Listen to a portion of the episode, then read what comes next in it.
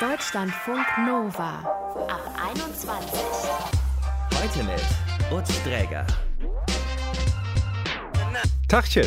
Jetzt geht's ja wieder meistens reisen, aber es gibt ganz unterschiedliche Arten, das zu tun. Und wir wollen heute mal darüber quatschen, welche Vorzüge jeweils bestimmte Arten zu reisen haben und was sie vielleicht auch über unseren Charakter aussagen. Also ein Teil der Bevölkerung, die wirklich das Bekannte sucht. Für die ist Urlaub so ein Stück weit nach Hause kommen. Also möglichst dasselbe Hotel, im selben Ort, vielleicht sogar dieselben anderen Gäste, die dann wieder sind. Wir sprechen mit dem Zukunftsforscher Ulrich Reinhardt über Reisetypen und wollen auch wissen, wie Corona unser Reisen verändert hat. Was für Reisetypen wir sind, das müssen wir natürlich alle erstmal selber rausfinden und das kann sich dann auch noch ändern. Jenny und Tamara haben da auch eine Entwicklung hinter sich. Heute ist Reisen für sie ein ganz besonders wichtiges Thema. Hallo ihr zwei. Hi. Hi. Ihr habt euch beide bei einem Trip durch Argentinien kennengelernt. Eigentlich äh, hattet ihr euch übers Netz nur auf ein Bier in Buenos Aires treffen wollen. Am Ende wart ihr zwei Monate zusammen unterwegs. Worin wart ihr euch als Reisetypen so ähnlich, dass das so gut geklappt hat? Dass ihr das wolltet? Ich glaube, der Entscheidungspunkt war, dass wir halt beide auf eigene Faust unterwegs waren, als Frau, beide im gleichen Alter ungefähr und ähm, ja, es hat einfach von den Vibes gepasst. Wir hatten so die gleichen Ansichten vom Reisen und haben dann relativ schnell gemerkt, dass wir, glaube ich, ganz gut zusammenpassen oder die Reisen zusammen unternehmen können. Genau. Ich wollte eigentlich oder hatte gar nicht vor, Vanlife in Südamerika zu machen. Ich war mal im Backpack unterwegs. Von daher waren wir gar nicht so mit der gleichen Intention an die Reise rangegangen. Aber ich glaube, das hat dann einfach auf persönlicher Ebene total gut funktioniert, sodass wir da beide irgendwie Abstriche machen konnten und dann eben gemeinsam diese Reise durch Argentinien im Van machen konnten. Muss man vielleicht kurz erklären, äh, du Jenny warst mit deinem Van und deinem Hund unterwegs und du Tamara eben als Backpackerin. Und nur damit die Leute eine ungefähre Vorstellung haben, nach Buenos Aires ging es weiter wie? Wir sind dann mit dem Van an der Ostküste runter Richtung Süden von Argentinien gefahren sind dann irgendwo in der Mitte, einmal quer durchs Land und dann auf die Westseite und sind dort wieder hoch und dann wieder quasi zurück nach Buenos Aires, um da dann Weihnachten zu feiern als Abschluss. Ich sehe so einen riesen Atlas und dann so einen Strich, der sich da so langsam durchzieht. Hattet ihr auf dieser ganzen Reise da mal so diese klassischen Konfliktthemen? Also so Berge versus Meer? Oder hattet ihr andere Debatten? Also Vielleicht möchte eine von euch eher ins Nichts und die andere wollte immer Zivilisation. Wie war das? Jenny hatte auf jeden Fall vorgehabt, mehr im, im Nirgendwo rumzufahren und abseits von der Zivilisation gefühlt zu leben. Sie wollte da ja auch gerne in die Berge und so weiter. Und das war für mich gar nicht der Plan. Ich hatte meinen Bachelor beendet und wollte dann eher ja, neue Leute kennenlernen aus allen Ländern und auch zum Feiern einfach äh, ja, eine gute Zeit haben. Und ja, da mussten wir uns dann doch noch irgendwie einigen, haben aber, glaube ich, ein ganz gutes Mittelmaß gefunden. Also wir hatten auf jeden Fall sehr viele Stadterlebnisse am Ende und aber auch viel Zeit in der Natur verbracht. Und dich spricht das an, Jenny, vielleicht auch mal zwischendurch einfach so im Nichts zu stehen mit dem Van? Ja, auf jeden Fall. Ich glaube, dafür hat man ja so dieses Vanlife oder macht man das, einfach um halt an Ecken zu kommen, wo man vielleicht als normaler Rucksacktourist mit so einem Touribus eben nicht hinkommt. Also ich muss auch nicht immer irgendwo im Nirgendwo stehen klar, mir gefällt es auch in der Großstadt mal sehr gut eine Zeit lang rauszugehen und das Nachtleben zu genießen oder so. Aber doch so manche Orte so ganz für sich alleine zu haben in einer ziemlich coolen Natur ist auch auf jeden Fall was, was Gutes. Mhm. Und Tamara, du hattest ja auch über mehrere Länder verteilt deine Reise geplant und hattest so Zwischenetappenflüge vorgeplant. Ist ja auch so eine Art zu reisen, dass man so eine gewisse Grundstruktur hat, einfach so eine Planung. Würdest du im Nachhinein sagen, gute Idee oder eher schlecht? Dieses Mal war es auf jeden Fall keine gute Idee, muss ich ehrlich gesagt zugeben. Aber man lernt ja draus. Ist auch meine erste Reise als Backpackerin, meine erste lange Reise für vier Monate. Und da hatte ich einfach noch so ein bisschen diesen Halt im Vorhinein gebraucht. Aber ich habe dann auch ganz schnell gemerkt, als ich angekommen bin in Buenos Aires, dass sich die Pläne so schnell ändern. Man lernt so viele neue Leute kennen, man macht Pläne mit neuen Personen, die man so vorher gar nicht auf dem Schirm hatte. Und dadurch ist man eigentlich eher nur viel eingeschränkter. Und ja, im Nachhinein würde ich, wenn man so eine lange Reise hat, erstmal vielleicht so die ersten paar Tage planen, die ersten Nächte irgendwie, aber dann wirklich schauen, und es auf einen zukommen lassen. Mhm. Und mit so einem Van unterwegs zu sein, das macht ja eigentlich total unabhängig. Man könnte auch acht Wochen Tütensuppen schnabulieren. Aber ihr beide seid die Typen, die sagen, nee, wir geben schon Geld gerne auch für Bars, Restaurants und Cafés aus. Warum?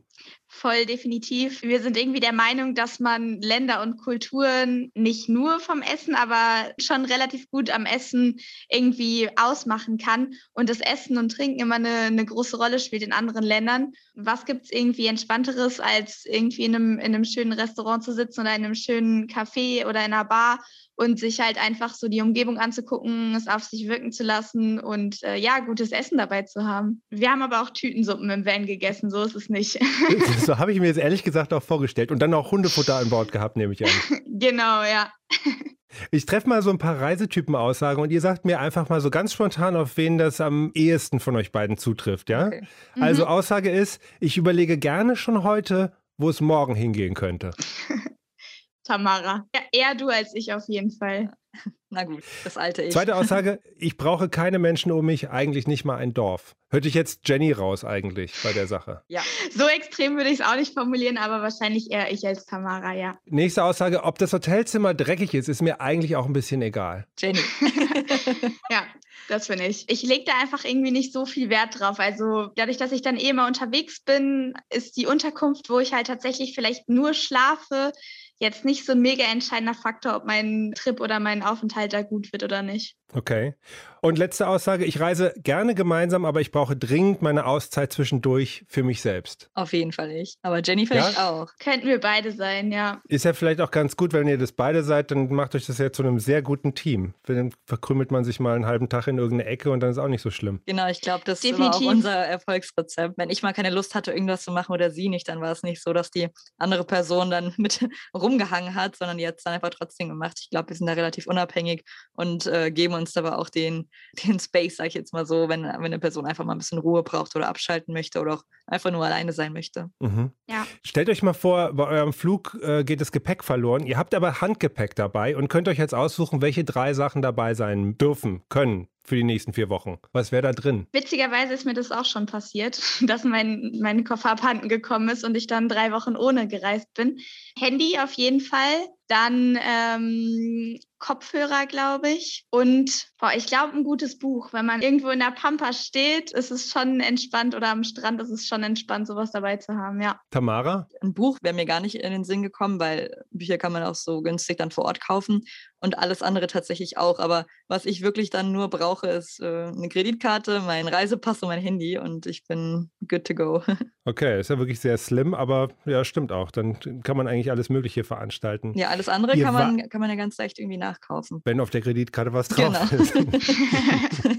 Ihr wart aber nicht immer so dünn unterwegs, in Anführungszeichen. Ihr wart auch nicht immer Backpacker oder habt nicht immer Vanlife gemacht. Eigentlich ist eure Sozialisation, was Reisen angeht, eine ganz andere, nämlich Hotels gerne auch Malle und dann auch mhm. gerne häufig dasselbe Hotel mit dem Pool und so.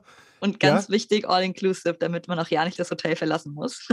Alles klar. Das ist, da kommt ihr sozusagen her. Das hat ja auch gewisse Vorzüge für manche. Warum macht ihr das nicht mehr so? Es ist einfach irgendwie nicht so spannend. So für, ich glaube, zwei, drei Tage finde ich es immer noch cool, dass man sich einfach um nichts kümmern muss und nur den Bauch vollschlagen kann und am Pool rumliegen kann. Aber ich glaube, nach drei Tagen wäre mir einfach langweilig. Also das, was beim Backpacking halt gerade die Sache ausmacht, ist ja, dass man frei entscheiden kann, wo man als nächstes hin will, dass man teilweise nach zwei Tagen den Ort wieder wechselt, dass man einfach in kürzester Zeit sehr viel sieht vom Land oder von mehreren Ländern. Und deshalb glaube ich, länger als drei Tage an einem Ort oder halt nur in einem Hotel wäre mir dann irgendwie zu langweilig. Ja, das geht mir sehr ähnlich. Und für mich ist es auch einfach nicht nur dieses Thema dass ich irgendwie Abwechslung möchte, sondern auch einfach, dass ich ja mich in, nicht als Touristin fühlen möchte. Also ich möchte schon irgendwie wie eine, wie eine Einheimische diese Erfahrung dann machen. Und wenn man halt in einem All-Inclusive-Hotel ist, ist man logischerweise mit, mit anderen Touristen und es ist einfach nicht so authentisch. Und ich glaube, das ist das, was mich im Moment gerade sehr anzieht, sei es über Airbnbs oder dann eben auch mal durch Hostels, dass man ja trotzdem noch mal näher an allem dran an Geschehen. Von daher, ja, kommt das für mich gerade irgendwie nicht mehr so in Frage oder es ist einfach nicht mehr so attraktiv. Und so dumm sich das anhört, hat man ja irgendwie trotzdem so Verpflichtungen, an die man sich halten muss. Sprich, wenn das Frühstück von 8 bis 11 geht, musst du halt gucken, dass du in der Zeit von 8 bis 11 dann halt beim Frühstück bist oder du verpasst es.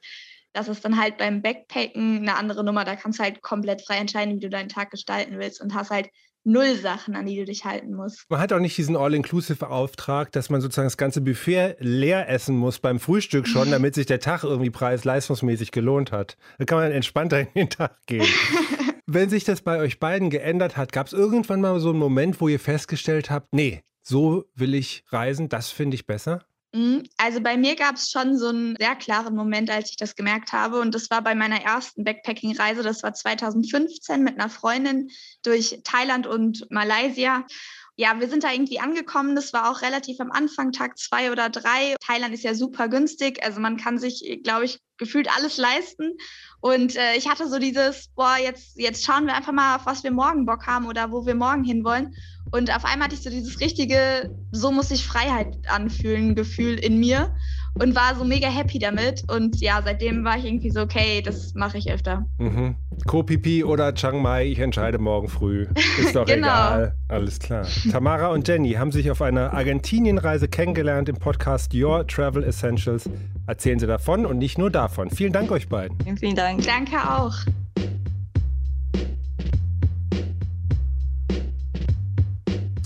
Deutschlandfunk Nova. Und wisst ihr schon? Wisst ihr schon, was ihr für ein Reisetyp seid? Lieber organisiert oder auf eigene Faust, mit Rucksack unterwegs oder auf einer gebuchten Tour? Was sagen die Unterscheidungen über uns aus und wie hat vielleicht auch Corona Reisen aktuell verändert? Darüber habe ich mit Ulrich Reinhardt gesprochen. Er ist Leiter der Stiftung für Zukunftsfragen und beschäftigt sich viel mit dem Thema Freizeit und Reisen. Jenny und Tamara, die haben uns ja eben berichtet, dass sie gerne auch backpacken. Wo würdest du denn Backpacken oder Backpackerinnen bei der Typenunterscheidung Meer, Berge, Reisetyp einsortieren? Naja, Backpacker ist so ein klassisches Beispiel, die schon eher gerne dann auch wirklich in die Berge zieht. Also da steht die Natur im Vordergrund. So Meer ist ja eher verbunden mit Erholung, Entspannung, ein bisschen am Strand chillen, nichts tun, sich die Sonne auf den Bauch scheinen lassen. Also das wäre jetzt nicht unbedingt, was der Backpacker sucht. Der Backpacker versucht dann schon eher auch ein bisschen was zu erleben, sei es nun in den Städten, sei es in der Natur. Das ist jetzt nicht unbedingt der klassische Strandurlauber. Der Backpacker freut sich, wenn er irgendwie einen Achsenbruch hat mit dem Bus und dann einfach liegen bleibt und 24 Stunden total authentische Erfahrungen sammelt. Ja, du sprichst was Wichtiges an. Authentizität auf Reisen. Also für viele zählt natürlich das Ursprüngliche, dass man versucht, so ein bisschen auch den Kontrast zum Alltag hinzukriegen. Aber es muss eben passen. Mhm. Wir haben jetzt so ein bisschen plakativ Berge und Meer genommen. Gibt es auch andere Reisetypen, die du unterscheiden würdest? Mm, ganz klar. Also es gibt natürlich diejenigen, die zum Beispiel gerne auf eine Kreuzfahrt gehen. Das ist so die schwimmende Insel, wo man ja jeden Tag dann eine neue Szenerie hat, wo man sich daran erfreuen kann, dass man sein eigenes Kabinenreich hat und Gleichgesinnte trifft. Dann gibt es diejenigen, die, weiß ich nicht, zum Beispiel gerne äh, eine Heavy-Metal-Kreuzfahrt machen, also die über das Thema kommen. Es gibt natürlich auch die Wassersportler, es gibt die Städtereisenden, es gibt die Kulturreisenden. Das ist eben das Gute. An sich ist für fast jedes Interesse auf Reisen was zu erleben. Bei den Kreuzfahrtleuten würde ich immer so ein bisschen so unterstellen, dass irgendwie so ein Hauptmotiv ist Sicherheit und aber auch so eine gewisse Größe zu erreichen. Also man kennt den Steward per Namen und der weiß, was man trinken kann oder will, immer, jeden Tag. Und zu welcher Uhrzeit. Ja, das ist so ein bisschen diese alte Art des Kreuzfahrtens, so mit Captain's Dinner und so. Da hast du natürlich recht, das gibt es nach wie vor. Aber es gibt natürlich auch die Kreuzfahrten, die jetzt eher so familientauglich sind oder für kinderlose Paare geeignet sind, wo es dann eher ein bisschen lockerer zugeht, wo dann eher ja, weiß ich nicht, der Spaß im Vordergrund steht, die Landausflüge und das Leben an Bord gar nicht so wichtig ist. Aber mhm. auch da muss man ganz klar sagen, Kreuzfahrten völlig ausdifferenziert. Hab jetzt gerade gelernt, in den USA gibt's einen Kreuzfahrtanbieter, da musst du Single sein und als Frau über 40, als Mann unter 30, nur dann darfst du an Bord. Was? Ja, verrückt, oder? Also man merkt wirklich, dass es da die unterschiedlichsten Gruppen gibt und ja, für jeden Geschmack ist was dabei. Genauso gibt's ja auch FKK-Kreuzfahrten, die Heavy-Metal-Kreuzfahrten, die ich schon angesprochen habe, Kreuzfahrten nur für Homosexuelle, also ganz unterschiedlich. Da sieht man wirklich, alleine dieser kleine Reisebereich hat schon eine völlige Ausdifferenzierung, je nachdem, was gefällt. Mhm, das klingt also nach so einer Bubble-Veranstaltung. Das stimmt sicherlich. Das ist, ähm, was viele eben gerne haben, dass man versucht, den Urlaub mit Gleichgesinnten zu verbringen, ist was anderes als früher. Früher war ja eher so dieses Fremdländische, dass man was Neues erfahren möchte, dass man was Neues lernen möchte auch. Das ist heute für einen Teil sicherlich noch interessant und relevant. Für andere, die wollen sich eben eher wohlfühlen in ihrer kleinen Bubble, wie du es eben gesagt hast, und sind da auf Reisen dann einfach glücklicher. Ich fand wahnsinnig faszinierend und beruhigend früher in den 90ern immer Loveboat zu gucken, da wo eigentlich nichts passierte, großartig Schlimmes, so Traumschiffmäßig eigentlich. Die haben immer den Satz gesagt, wir treffen uns zum Shuffleboard auf dem Achterdeck. das, das, fand ich wahnsinnig beruhigend. Ich verstehe immer noch nicht, was Shuffleboard ist, aber das war irgendwie gut. Ja, Shuffleboard ist dieses Spiel, was du dann draußen spielen kannst. Ähm, so ein bisschen wie man früher in der Stuhle, weißt du, diesen Stein hingeschnippt hat und dann ja. musste man auf diese Zahlen hüpfen. Das ist dann halt ein bisschen ausdifferenzierter mit diesem Shuffleboard, aber ja klar, das ist eben dann auch Rituale, die im Urlaub natürlich furchtbar wichtig sind. Man versucht auch da den Tag zu strukturieren. Einerseits wünscht man sich ja so fünf Grade sein zu lassen, in den Tag reinzuleben, sich den Wecker nicht zu stellen.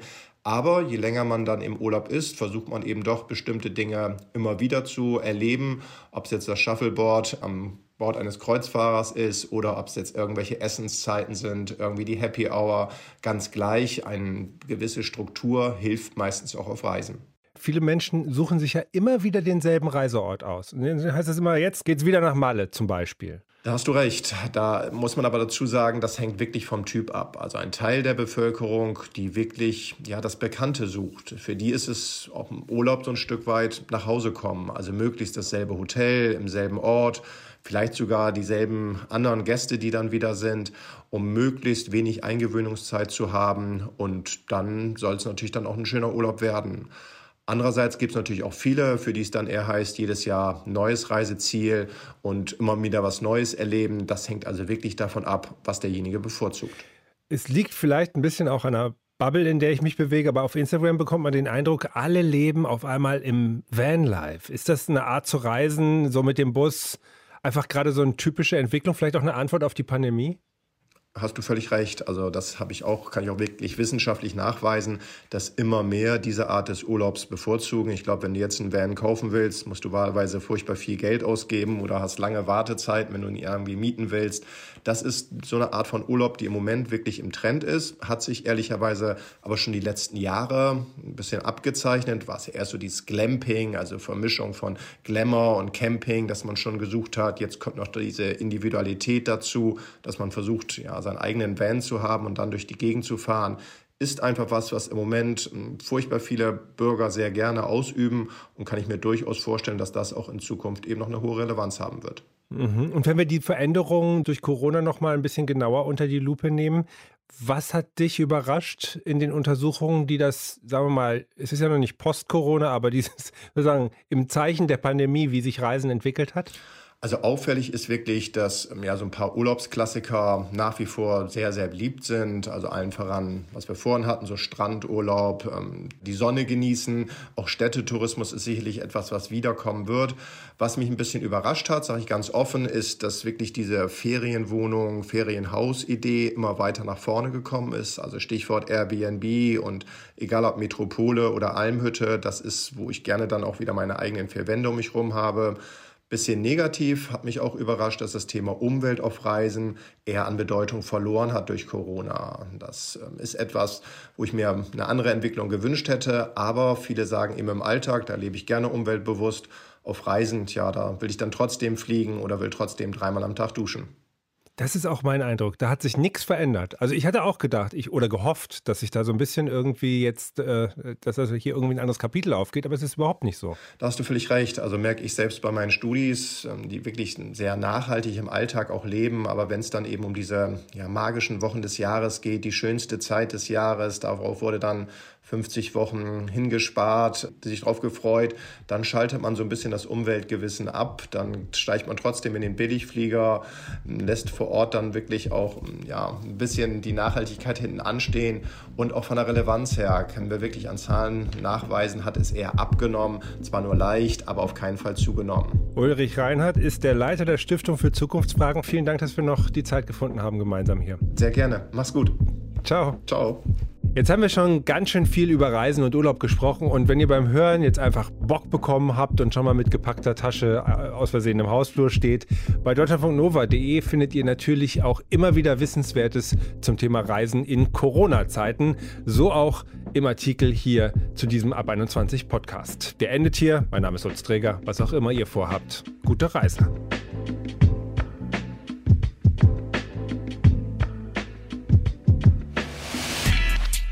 Deutschlandfunk Nova ab 21. 21. Die Podcasts jederzeit auch auf deutschlandfunknova.de.